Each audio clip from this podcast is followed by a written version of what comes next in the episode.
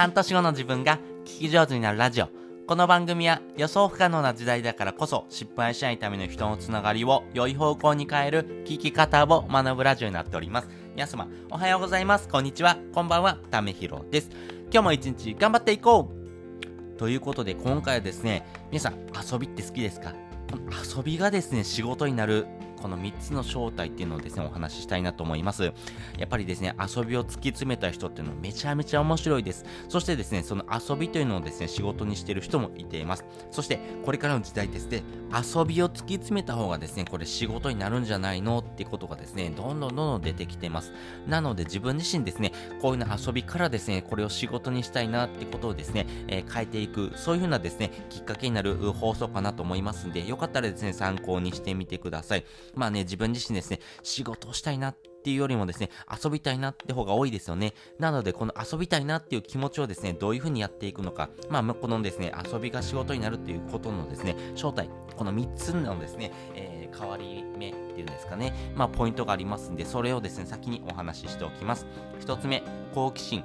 2つ目、IoT によるオートメーション。そして3つ目、テクノロジー×オタクということです。それぞれ解説をしていきます。まずですね、好奇心ですね。やっぱりですね、ノリの良いというのはですね、めちゃめちゃ面白いと思います。まあ、これをですね、極めてる人っていうのがですね、いるなと思ってます。まあ、例えばですけども、一人話がですね、得意とかですね、ま、このノリの良さだよってことをですね、あの、売りにしてる人っていうのがですね、現代だったら YouTuber とかっていう仕事をですね、えー、してる人だと思いますよね。やっぱりですね、えー、画面に向かって一人で喋ってるってちょっとアホじゃないですか。でもですね、その一人喋りがですね、得意だよとかですね、そして自分自身ですね、こういうふうなことをやってみたいな、こういう面白いことをやってみたいな、こういうアホなことをしてみたいなってことをですね、あの皆さんに伝えてあげる、まあ自分がですね、えー、実験台としてですね、やってみるってことをですね、コンテンツにしてるっていうのがですね、YouTuber だと思います。まあこういうふうなですね、遊びを突き詰めた人のですね、知識ってですね、意外と高値で売れるといういうことですね。要はですね、そんなことやってる人ですね、他にいないよってことですね。まあ、この希少性ですね、他に変えられない、まあ、代替えができないということがですね、まあ、この生き方であるというところですね。なので、この生き方こそですね、これビジネスになっていくということですね。なので、遊びを極めればですね、仕事になるとふうなですね、価値をですね、提供できるパターンがですね、多く生まれてるなと思いますし、これからもですね、この好奇心というところ、そしてですね、えー、皆さんにとってですね、この好奇心というところをですね、持ってる人ほどですね、このノリの良さというところとですね、あ、これ面白いなと思う感性がありますんで、ぜひですね、そういったところをですね、まず持ってもらいたいなと思っております。その上でですね、二つ目ですね、IoT によるオートメーションということです。急にですね、あれ、専門的な感じになってきたなと思うんですけども、あの、この農業とかっていうのはですね、基本的に農業者、要はですね、作業者がいないとですね、成立しないというふうに言われてましたけども、今はですね、まあ、ロボットが代用してくれるような時代になってきてます。要はですね、時給が低いですね、あの単純作業っていうのはですね、ロボットに渡してですね、人が求めてるものをですね、提供してあげる。まあ、要はですね、えー、それに代わってですね、人が何をするのかっていうところはですね、面白いことを作り出す感情かなと思います。まあ、これはですね、ロボットにはできないことなので、やっぱり人がですね、やっていかないといけないということですね。なので、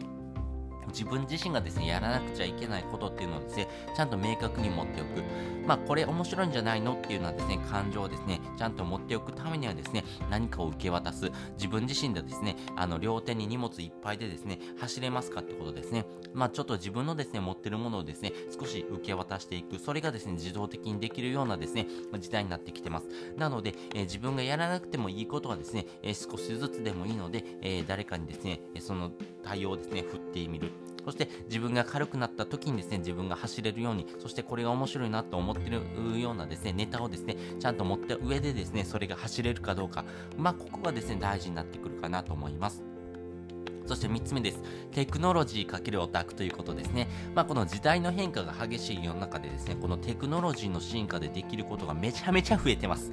例えばですけども、あの、携帯電話とパソコンを掛け合わせてスマホができたように、お金もですね、その国で使えるものしかですね、ありませんでした。日本だったら日本銀行券ですよね。えー、アメリカだったらドルですよね。ですけども、あの仮想通貨ということ、まあ、特にですね、ビットコインっていうのがですね、出てきてですね、この代表的なビットビットコインをですね、使うことによってですね、いやまあ非物質的なですね、価値をですね、世界共通で使うことができるということですね。本当にですね、すぐですね、ビットコインをですね、えー、アメリカの人に送ろうと思ったらですね、本当に30分ぐらいかな、24分ぐらいですね、サクッと送れちゃうということがですね、現実的に可能になってきてます。まあ、これはですね、テクノロジーの進化によってですね、えー、まあ、成り立っているものということですね。なので、こういうふうにですね、日々ですね、学ぶことがですね、必要となってるんですけども、学ぶっていうのはですね、まずやってみることに近いのかなと思います。まあ、例えばですけども、SNS 説明してくださいって言われてですね、このネット上に広がってる網目状のものでして、みたいに説明してもですね、聞いてる人ポカンとしますね。え、何それ？みたいなね。まあ、そういうふうにですね、感じる人も多いと思いますんで、それよりもですね、まあ、Twitter、Instagram、TikTok もこれを触ってみてよ。本当に面白いね。というふうにですね、やり方を教えてあげるとですね、あ、まずこうやったらいいんだなってことがですね、イメージできるっていうのがですね、スタートですね。このイメージできるってことからですね、理解していくとですね、これがオタク気質なのかもしれませんけども、まずはやってみるってことがですね、非常に大事ですし、それを面白いなと思ってですね、行動していくってことがですね、世の中を変えていく。そしてですね、それをですね、突き詰めるとですね、あ、なるほど、これ自分にもできたなとかですね、こういう風なやり方してみたらどうとかですね、本当にですね、突き詰めていくとですね、それが仕事になっていくという風にですね、変わってきています。本当インスタグラムをですね、極めたらですね、インスタグラマーとしてですね、えー、アフィリエイトの収入とかですね、何か商品をですね、えー、紹介するっていうのはですね、お仕事もですね、増えてきてます。そういう風にですね、ね面白いなとかですね、これどうやったらいいのとかですね、そういったところからですね、スタートしていきます。まずはですね、この好奇心を持って、そして、えー、IoT にあるですね、オートメーションによってですね、自分がですね、考えるべきポイント、そして、えー、自分じゃないといけないポイントっていうのをですね、明確に持っておくというところですね。そしてテクノロジーの進化によってですね、このオタク気質っていうところをですね、どんどんどんどん深めていくとですね、それが面白み、そのあなた自身のですね、味になっていくということですね。ぜひですね、まあそういったところがですね、遊びが仕事になるよってことのですね、えー、変わり目になりますんで、自分自身もですね、そういったところをですね、えー、注目してですね、行動してますんで、皆さんもよかったらですね、参考にしてみてください。で、本日の合わせて聞きたいです。え本日の合わせて聞きたいは、恥をかくから上手になる3つのコツっていうのをですね、概要欄にリンク載せております。まあ自分自身ですね、まずやってみないといけない。まあ、やってみないとわかんないことがですね、世の中にゴロゴロ転がってます。でもですね、え、やってみてですね、うわ、恥かくからな、ちょっと嫌だなとかですね、わ、失敗するのちょっと恥ずかしいよねとかですね、ちょっとダサいよねって思ってる人結構多いと思います。それってですね、誰の目線ですかってことですね。自分がやってみないとですね、わかんないことをですね、あの、これ他人目線かなと思う、この恥をかくっていうところはですね、周りから見られた自分をですね、えー、まあ本当にメタ認知というところで上からですね、見てる映像かなと思います。でもですね、これまずやってみないとですね、えー、成功するかどうかがわかんないですし、この恥をかくってことはですね、やらないこととイコールかっていうとですね、そうではないです。まあ、やってみてですね、気づくポイントっていうのが非常に多いので、まあ、周りから見られたらですね、こうだな。でもですね、自分が実際やってみたらですね、あ、なるほど、これは間違ってたんだな。じゃあ、こうやったらどうかなとかですね、いろんな気づきがあると思います。まあ、そういったところからですね、